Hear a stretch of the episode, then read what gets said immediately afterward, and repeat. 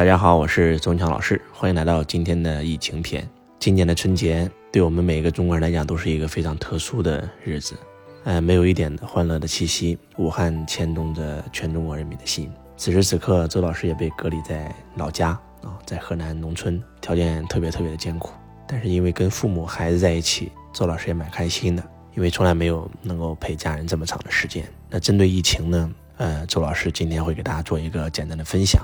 当疫情发生的时候，我首先问自己的一个问题，嗯，我也希望让所有的家人都问这个问题：为什么会发生这个疫情？发生这个疫情对我们有什么好处？他是想告诉我们什么？我们能够做点什么？我们从最后一个问题来讲吧。当时我的第一反应就是我们能够做点什么。当我得知武汉疫情以后，我做的第一件事是马上告诉我的亲朋好友，过年不能够串门，也不拜年了，告诉我所有的学员和所有公司的创业伙伴，然后把这个消息告诉。我身边所有的人，要让他们知道，这次疫情真的非常非常的重要，病毒的传播非常非常的夸张，就像我们国家讲的一样，你躺在家里就是在给国家做贡献，真的是这样的。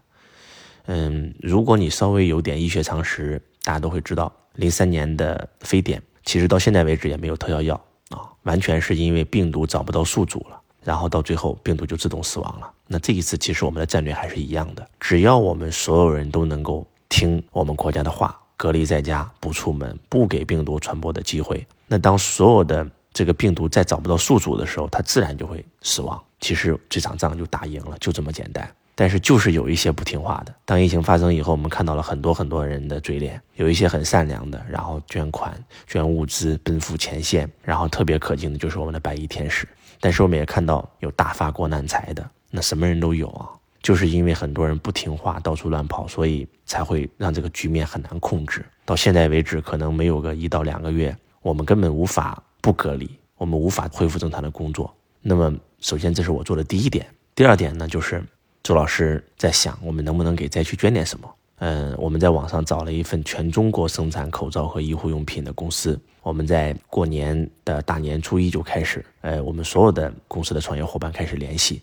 有将近上千家，然后我们购买了一些物资，啊，发到了灾区。然后周老师也开始带着大家一起捐款。我们所有的伙伴，然后带着我们所有的学员，周老师主动啊，先打头阵，包括周老师的家人啊，周老师的孩子，然后都有捐款。我们虽然捐的数额不多，但是也有呃一百多万吧。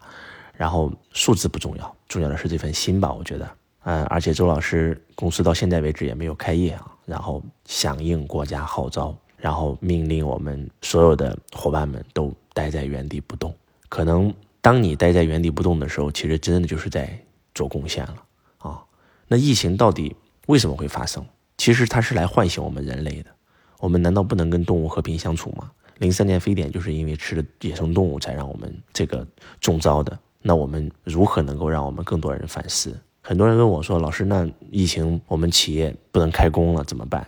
然后我们的收入没有了怎么办？你能不能给我们讲一讲？今天晚上周老师也做了一场直播啊，在线也有好几十万人在线看，啊，播到十点钟啊，然后整理完网友的问题啊，现在在给大家这个录这个音频，已经是十二点多钟了。然后，呃，如果讲这次疫情的话呢，周老师推荐大家百度查一个人啊，这个人很有意思啊，他自称叫 KFK，是他说他自己是从二零六零年穿越过来的。啊，在豆瓣里面发了很多的评论，然后他预言了很多东西都已经实现了。他让我印象最深刻的就是二零一九年的时候，他预言过未来的世界是居家办公的啊，在二零二零年已经很多行业实现了居家办公。我那个时候听感觉到很夸张，觉得不可能。但是今天他说的话真的实现了。所以在疫情之下，如何实现企业盈利转型，其实非常简单，就是四个字：居家办公。第一点，你如何能够把你公司的这种线下变到线上去？第二点。你如何能够让你公司能够这样说吧？其实危中有机呀。当这个时代发生改变的时候，很多企业一定会倒下，但是也有很多企业会崛起，这是肯定的。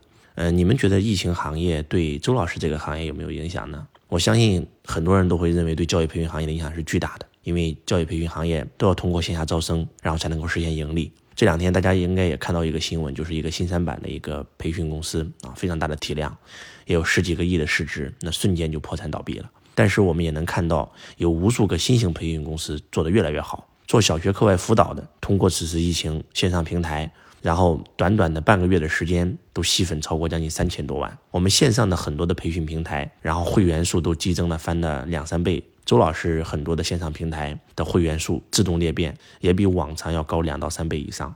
这样说吧，二零二零年注定是生意最难做的一年。这次疫情，实体行业影响很大啊，非实体行业也好不到哪里去。从目前来看，周老师判断，在六月份以前，可能很多的实体行业很难的恢复。这也意味着无数的实体店会倒闭。随着会有无数人失业，因为疫情，用人单位根本不敢招聘新员工，然后就会出现一群人找不到工作，一群公司招不到员工，实体行业可能连房租都不一定能交得起，很多无法继续经营。然后大多数行业不要抱太大的希望，大家的目标不是赚钱，而是保命。然后如果你认为我是在吓唬你，你觉得我说的字就有点夸张，其实真的没有。而是我认为，二零二零年也是最好的赚钱机会，因为所有的问题都是机会嘛。什么是创业？创业就是在生活当中发现问题，找到解决问题的方案。那怎么样解决当下的困境呢？我给大家五条建议啊。第一条，想方设法把你的产品从这个线下搬到线上，彻底改变运作方式，通过低成本来运作。第二，你一定要开始经营自己的私域流量，打造自己的线上粉丝，然后开始吸粉，开始打造属于自己的粉丝。打造自己的私域流量池，因为未来一定是粉丝就是资产。那第三，一定要学会做直播，学会做主播。我相信现在各个网络平台都在推直播，大家打开朋友圈到处都是直播，连微信都推出了这个微信的官方直播。所以直播将会成为二零二零年最大的趋势，最大的风口。然后第四，大家要做这个黄金产品的矩阵，虚实结合，以虚的产品为主，带动实的产品。因为二零二零年。真的，一切都发生改变了。我们不知道这个 KFK 预言是真的假的，但他说了这么一句话：他说，二零一九年以后，一切都变了。以前大家关注的是物质，那未来大家关注的一定是精神。去年周老师也给大家讲过，物质文明时代已经结束了，精神文明时代已经来临了。